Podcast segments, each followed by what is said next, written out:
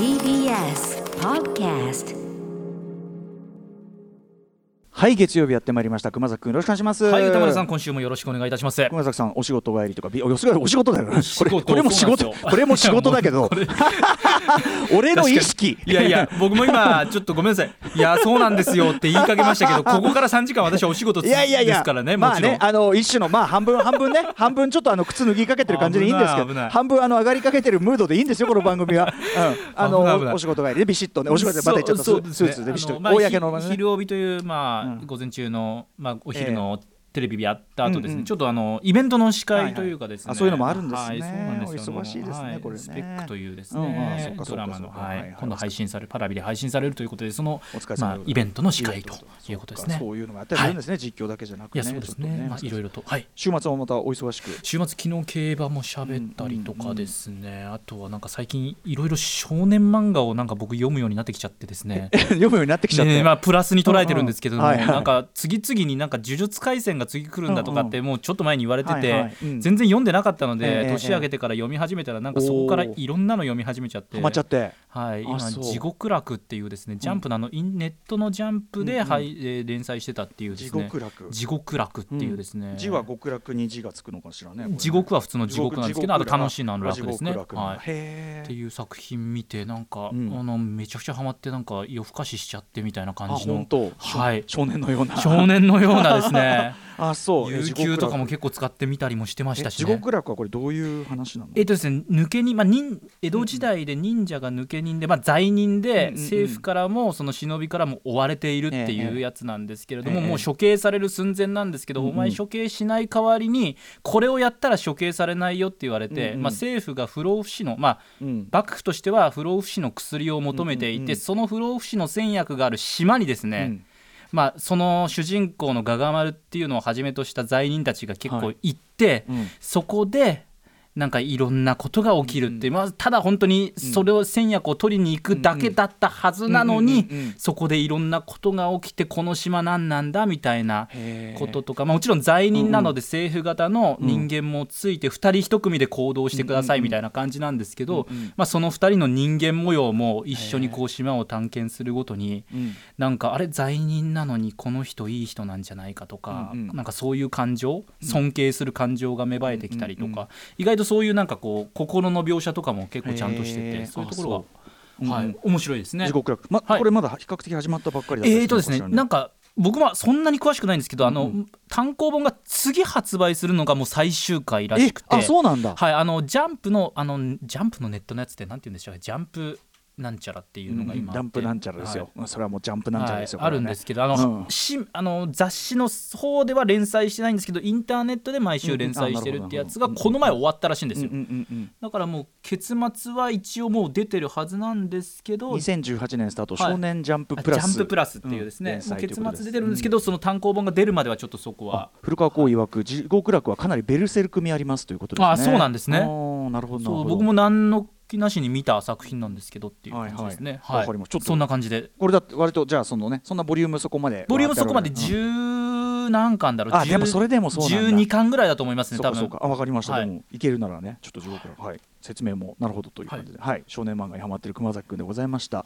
えーそんな私もですね、はい。ちょっと週末一仕事してまいりまして昨日。ちょっとそんなお疲れ様でございます。実はリスナーの皆様退去してですねねはい。お越しいただいたとあるイベントがありまして、ちょっとそちらのお話をして、はい。退去して退去といってもあれですよ。あの十分に従前に、えーあのー対策してのですよ。もちろんね今こういうことをちゃんと一応ね、言っておかないと。はい、えーということでどんな話なのかはちょっと番組始めてから送ってみたいと思います。アフターシックスジャンクション2月1日月曜日時刻は6時4分まもなく5分になります。ラジオでお聞きの方もラジコでお聞きの方もこんばんは。TBS ラジオキーステーションにお送りしています。カルチャーキュレーションプログラムアフターシックスジャンクション通称アトローク。はい、えー、パーソナリティは私ラップグループライムスターの歌丸です。本日は所属事務所スタープレイヤーズ会議室からリモートでお送りしております。そして月曜パートナー TBS アナウンサー熊崎和人です。はい。ということでですね、はい。まあ、私、えー、とライムスターというヒップホップグループやっておりまして、はい。であのこの間本をね昨年末に本を出しました、はい。えー、とキングオブステージライムスターのライブ哲学という本をピア株式会社から出してですねまああのーまあライブにしまあこの番組ね、何度も何度も話してますけど、ええ。ー、とライムスター31年目にして、えー、と結成31年目にして初めての本を出した、はで、えーとまあ、ライブで生き残ってきたグループとしてのライブの心得であるとか、えーちょっとした技術論であるとか意外と言語化されてこなかったその、えー、とヒップホップグループのライブ、まあ、そのひいてはそのなんかグループを続けることであるとか、うんまあ、いろんなこうなんていうの？話をしてるんですけどね。で非常に好評いただいておりましてこちらあの重版ができましてですね。水着が決定はもう出て、おめで出てますはい、そうなんですよ、はい。ねさして売れてもいない音楽グループのいやいやいやいや。いや本当にそうなんです。あのこれマジな話。さして売れてもいない音楽グループのですねアーティスト本と言われるようなものがあのこのような売れ方するのはなかなか、あの異例のことでございまして、えーこれも一重にですね、そんな長くやってるっていう方もいないですし、うん。いや、まあ本当に。よ読み物としてね、はい。ちょっとね面白いとこあったかな、まあ、ある意味ちょっとこうアアスリート本じゃないですけどね、そういうこうその道のずっはいと続けてる人本的な特有の面白みあるかなというふうに自負はしているんですが、はい。であのーこの、まあ、本出すと大体そのプロモーションとしてのあれとまあ、サイン会とかあったりするじゃないですか、でまああのサイン本をあらかじめ書いたのサイン本をね各本屋とかに置いていただいてそれもあの無事はけてですね非常にあの好評いただいたんですけどサイン会できない分ちょっとうちのあの事務所社長岸君がですね知恵を絞りまして、ええ完全非接触型のそういうこうなんていうかな、まあ、反則イベントであり同時にこう販売促進イベントであり、まあ、ファンサービスにもなるようなイベント、まあ、通常であればサインであったり、まあ、はい握手会とかね、握手会っていうとねおじさんが握手会っていうよりそういうやったこともあるんですよちゃんと。それで それで喜んでいただける方もいるんですよ。疑ってなかったですいやいやいや、まあ、わ我ながらね、おじさんと握手してどうすんだよとか思うんだけど、あのまあ、喜んでいただく方いもいるので。そんでね、あのまあ、非接触型だからその握手もできないし、まあ、サインもねこうやってやり取りしたりするんでということで完全非接触型、えーファンサービス販売促進イベント、何かということで岸君が知恵を絞ってやったのがこのスタンプ会というね、はい。えー、と渋谷ツタヤでやったんですよね、渋谷ツタヤさんの、まあ、こうなんていうのイベントスペースを使って、でどんなスタンプかっていうと、まあ、表紙にこうイラストが書いてあるんですね、はい。羽鳥よしみさんという方ね、えー、とイラストを描いていただいて、まあ、トータルのデザインはあの大島ゆりやデアさんがやっていただいたんだけど、その羽鳥さんという方が描いていただいた僕らのイラストがあってちょっと点描風というのかな、はい。はいはい。えー感じのタッチなんですけどそれを完全にそのスタンプで今再現できるんですよね。その僕らのサインとその絵。だから僕らがマイク持ってるような本当に写真風の絵なんですけど、リアルな感じの絵。それをハンコで再現しそれぞれ再現して、まあ、3人がこうハンコついていくと。でそのハンコつくタイミングでいろいろちょろっとお話なんかもする。もう当然あの僕らは、えっと、マスクしてバシッと当然ね、えっと不織布マスクしてですね、うんうん。であのー手袋？あのなんていうの？こう透明なやつあるんじゃないですか。あわかります。あのな何？ビニール手袋ってやつのああいうのをして、はい。でなおかつあの仕切りにこうビニールの、はい。あ間にの本を通すこのわずかなこう隙間が空いた、ええええ。まあ、面談室というかなんか検疫所と言いましょうか、みたいな感じでで、まあ、メンバー同士もこうやって仕切られててっていうようななんかものすごい、ねそうそう、まあ、非常に厳重なでなおかつあのお客さんもですね、まあ、200人実はお越しいただいたんだけど、分散してね、あのーまあ、もちろん会場にいる時間は非常に最短の時間ですし、あの集まる時間も分けて集お集まりいただくような、い、ろいろ気を使ってやったのが昨日スタンプ会っていうのがありまして。でこれがねすごいあのいろんなファンの方来ていただいたんですけど、はい。あの特にやっぱりあのラジオファンというかラジオリスナーの方あのおなじみのあのメールねあのラジオネームでもう聞けばもうあーって分かるような方もいっぱいお越しいただいたし、はいはい。えー、とそうじゃなくてもですねあの普段はサイレントリスナーですけどみたいな方も結構お越しいただいててあの直接そうやってお話ね、まあ、ちょっと短い時間だったんですけどね反抗するだけなんで、うんまあ、ほんのものの1分あるかないかってとこですけど、ははいいあのーまあ、結構来ていただいてちょっとメッでメッセージもめちゃめちゃいっぱいそうなんですよ。はい、ちょっと全部ちょっと読み切れないぐらいいただいてるんで。とてもとても読み切れないんですけどちょっと何通かですね。代表的なところで、はい。はい、ご紹介さあ代表的せていただきます。というか普段ちょっとよ読まれてはい。読み切れてないようなあたりの方を、ね。はい、ぜひご紹介します。こちらの方いきましょう。ラジオネームキュウリエキスポさんからいただいてます。先日のライムスタースタンプ会参加させていただきました。ありがとうございます。緊急事態宣言もありましてイベントの実施はどうなるのか最初は不安でしたがライムスタースタッフの皆様渋谷ツタヤの皆様の万全の対策のおかげで無事に開催していただけたことを心から感謝します。イベントでは事前に前の日から考えていた歌丸さんにはラジオのお礼。仁さんにはアナログ機材のお話。D さんにはライブでのお履物の話。きちんとお話ができて大変満足でした、合わせて私よりりも早い整理番号のファンの方々がスタンプをいただいて戻ってくる際マスク越しからでもふくふくとした、まあ、非常に笑顔を浮かべているのが分かりまして、とても幸せな気持ちもいただくことができました。ライムスターを足して3でかけたような大人になれるようにまた今日から日々を頑張ります、うん。画期的なイベントまたお待ちしております、うん。ご自愛くださいとはい。いうメールですありがとうございますす。うん。あとラジオネーム箱夏みかんさんからもいただいています。ライムスタースタンプ会とても楽しかったです。毎日出勤前にライムスターの楽曲からやる気を注入している私にとって対面でご挨拶できるイベントはとても素敵なひとときでした。緊張して何も喋ることができずあたふたしてしまったのですがライムスターのお三方が優しく対応してくださって胸が温かくなりました。コロナ禍の真っ只中感染症対策を徹底した上でこうしたイベントがあるということはとてもありがたいです。変わり映えのない日々を少しでも忘れることができ明日からまた頑張れそうです。本当にありがとうございました。これからも応援しておりこちらますこそです。ありがとうございます。本当にね、あのちなみにあの参加予定人数その200人。はい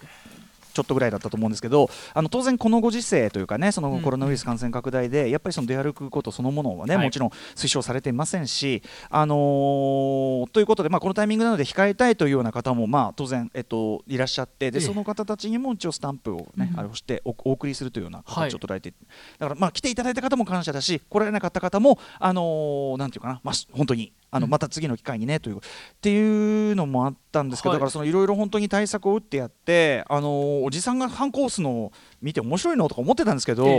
やっぱさ冷静に考えて僕らがライムスターとしてね、えっとはい。まあ、僕自身もいいんだけど要はそのファンの方と直接会うのって1年ぶりなんですよ。そうかライブをやって生のライブをやっていた時以来。去年のツアー終わって、はい。まあ、ラジオエキスポとかありましたけど、はい。まあいラジオエキスポ以来ですよねだから、ね。まあでもラジオエキスポって言ってももう1年前そうぐらいそうそうそうそうですもんね大体。そうだし、まあ、あれは非常に巨大な会場でもありましたからね。というのもあって確かにだから1年会えないとファンの方とか1年会えないと思ってなかったからみたいな感じで。そうあのそうなんですよ。だから僕はさこういう形で例えば毎日番組もやってるし、はいはい。えっと、ライムスターとしてもその例えば配信ものやるとか今度も M- MT1 アンプラグドやりますけど、そういうこう一方通行型、まあ、もちろんこのね番組だとメールとかあるけどやっぱそのああいうこう非常にビニールとかいろんな形で隔てられた形ではあれ、その要は向こうからすれば実在したってあの言ってましたよ。実在するっつって。そうですよね、そうライムスターは実在するっつって、うんうんうんうん。あのやっぱその直であってっていうのが、まあ、少なくともファンの方にとってはとてもとても待たれていたということはすごくあの逆にこっちも実感したというかですね、うそうだよねっていうね。またねこういう状況だから本当にあるかどうかって分からなかったと思うんですよね皆さんその中でやってくれてしかも感染対策ばっちりでやってもらってっていうことで。そうそうあのそれもあるでしょうね。あのひょっとしたら中止かもしれないなというようなのもありつつだから開いてくれてありがとうというお声もいただきましたし、あのーまあいろんなご意見はおありだと思いますが、うんうん。あの気をつけてやれることやった範囲の中では今やれることの中では結構良かったかなというふうに自負はしております。非常にハンコのクオリティも高くてですね、はい。今時のハンコってこんなことできちゃうのっていう。確かに。ハンコって僕結構前の段階で止まってるから今時のハンコのその精巧さってあんまり知らさっきないかもしれない。写真一瞬ここの Zoom の画面共有ではい見ました。あの表紙のイラストまんまですよほとんど本当に。だからあれがだからハンコってこのクオリティなんだって僕ちょっと思いますもん。まあひょっとしたら羽鳥さんの絵が点描的なあれだからよりうまく表現できてるとこもあるんでしょうね。あの濃淡とかに関して言えば。えいわゆる写真とかをまんまやってもここまでなのかちょっと分かんないけど、あのめちゃめちゃ出来よくてそうなんですよね。これオリジナルで作りまして、ペッコンペッコンと押しましてですね、はい。本当にあのでも中にはお会いして話してるうちに泣泣き出される方も一人や二人じゃなかったしうん、あとはまあ泣いてるやつといえばねあの並んで多分事前にあの本当に普通に並んでいたハイパーヨーヨーっていう あのはい。あのマブロンランキング1位とかとは関係ないそれ分かる前に多分はい。買ってないとこはい。れ入れないから、あのふやつら普通に買って並んでるんですけどいつも。はい。はいあの泣いてましたよ。一ファンとしていらっしゃって あいつらも泣いてました。泣いて、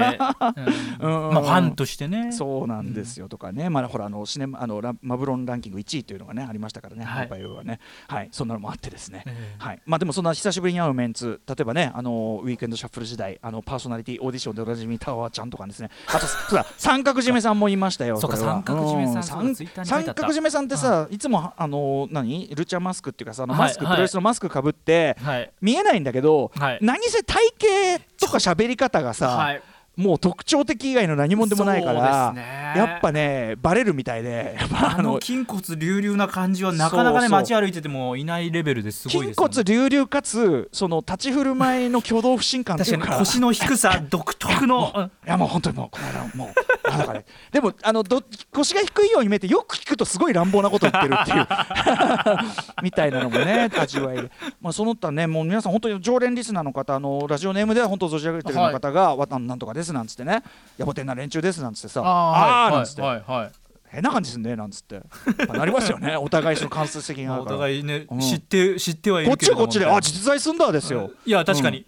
文章上でしか読んねうん。わからない方あんまりさだったするから。年齢とか性別とかそこまでその意識しないで内容的にそういうものが分かるようなはい内容じゃない限りはさだからさああそっかこの人おじさんかとかさ あこの人女性かとかさ うん。なんかそういうこともありますよね。そうそうそうそう。まあいずれまたねそのラジオ系でもね、はい。ぜひそのもちろんそのいろんなことを考えながらではないといけないと思うけど意外と直接会うということのですねあのイベントのですね、うん。価値というのはちょっと逆にちょっと痛感しましたね。ね。これは今もちろんあんまりそのちょいちょいちょいちょいやるわけにもいかないし、はいはい。あのー仕切りもなかなか大変だったとは思うんだけど、ええええ。そのスタッフが苦労したとは思うんですけどね、それはね。はい、ということであのお越しいただいた皆さんありがとう。そしてお越しいただけなかった方もですね、あのハンコ届きますんで、はい、あとはまあこの話聞いててあそういうのあるんだったらっていう方も、まあ、いずれまたね何かしらのはい。はい。まああのーそんなにすぐにねこの状況コロナウイルス感染拡大あの解決するとも思い,、ま思いませんから当然まあいろんなことを考えながら、まあ、できるでもそのできることの範囲でやるからこそ喜びが際立つってこともあるなと思ったんですよね。はいうんうん。あのー普段だったらファンの人と話すなんてのは僕らライブの後当たり前にやってたことだけどそれ自体にもうこんだけ価値を持つかというか確かにね。当たり前なんてことがないんだなっていうことは本当に強く感じますね。本当に本当にうん。あのなんてことでございます。ということで、はい、えースタンプ会のお話でございました。ちなみにあの先ほどあの熊崎君が読んで面白かったって言った地獄楽、はい。テレビアニメ化も発表されたばかりということらあしいですよ。そうなんです。ごめんなさい。僕、うん。そういうね細かい情報を何も持たずにただ読んだっていうお話をしちゃったんで。いやでもいいと思う。そでもそれそうなんですね。情報を持たずに素で読んで面白かったってことなんだから、そうれ逆にさ。ね、あの入りやすいっていうかさいやいやいやハマりやすいってことじゃない、はい。うん。まあ、いずれちょっと藤津さんあたりがねアニメの話もしてくださるかもしれませんね。はい、そんな感じで、えー月曜始まってしまいました、えーアフターシックスジャンクション本日もメニュー紹介いってみましょうはいこの後すぐはプロ書評価プロインタビュアーの吉田剛さん登場です。この1週間日本のインターネット上で最も注目された話題の音声 SNS クラブハウスについてお話をしてくださいます。これ本当にあの全然こうラジオ関係ない、はい。あの知人と一瞬お話しした時もええ「歌丸さんクラブハウスって知ってます?」って「もうああなんかあの喋る SNS みたいなやつですよね」みたいなやっぱ話題になってますよねこれね。本当に私も登録はしたんですけども、ええ。みんながみんなそう喋りますよね。やっぱクラブハウス。やってる人もやってない人も。熊崎君が登録しているっていうチェック情報もリスナーから あの届いてますよ。本当ですか？僕ねでも自分で発信をすることはないのでいろんなところに行ってうん。ただ本当に覗き見するというか、ええ。覗き聞きしてるだけなんですけど。ただ吉田さんがこのクラブハウス現象をどういうふうに虎視眈々と見てるかどうかというね。角度は多分今まで出てるクラブハウス情報と多分全く違う感じだと思うので。端的に言って危険だってことだと思うんですけど。ちょっとそこも含めて楽しみですね。そして C からのミュージックゾーンライブダイレクトは4回目の登場です。ヒップホップユニットソウルスクリームの、えー、ミスタービーツこと DJ セロイさん登場です。はいそして7時40分頃からは新概念提唱型投稿コーナー今夜からですねついに新コーナーがスタートということで、まず今夜は趣旨説明をお送りしたいと思いどんなコーナーなのますかということですね。そうですね。そして8時台の特集コーナービヨンドザカルチャーはこちら。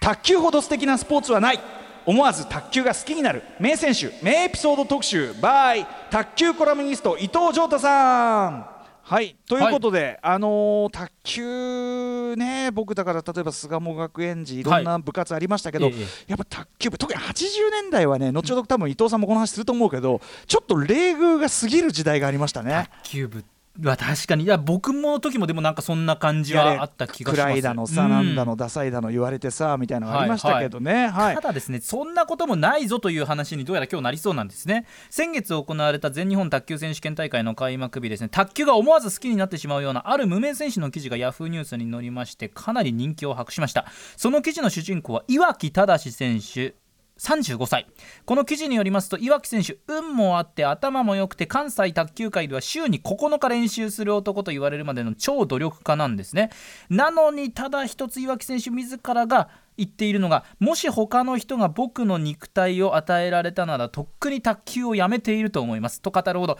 卓球の才能だけは、まあ、ご自身で言うならば絶望的にないと。そんなことあるいうことなんですね、うんうんうんでそんな岩城選手がついに掴んだんです。35歳にして全日本選手権の出場権。1回戦の結果はどうだったのかと私もニュース番組でですねこれニュース読みしました。そうですよね。うんこの結果私ニュースで読みましたけれどもこれもやっぱり世界世間の注目を集めました。はい、ということでもちろんこの結果のお話もね当然8時台するとは思いますが、えーこの1本の記事で1人の選手をここまで注目の後に仕立て上げた張本人卓球コラムニストで卓球コラム、えー卓球コラムニスト、えー伊藤浄太さんをお迎えして、えー岩城選手の記事の舞台裏やまだまだ眠る卓球界のくせ者そして卓球というスポーツの魅力やチーンエピソードなどなどを教えていただきます。あの伊藤浄二さんのあのご著書も拝読して、もうめちゃめちゃやっぱ面白くって、伊藤さん自己自身の文章のうまさもあってもう大爆笑しちゃうんだけど、はい、ちょっとお話伺うの楽しみにしております。はい、さて番組では感想や質問などもリアルタイムでお待ちしていますアドレスは歌丸アットマーク TBS.CO.JP です読まれた方全員に番組ステッカーを差し上げますはい、えー、そして番組ではツイッター、LINE、インスタグラムも稼働しております。各種フォローお願いいたします。それではアフターシックスジャンクション行ってみよう。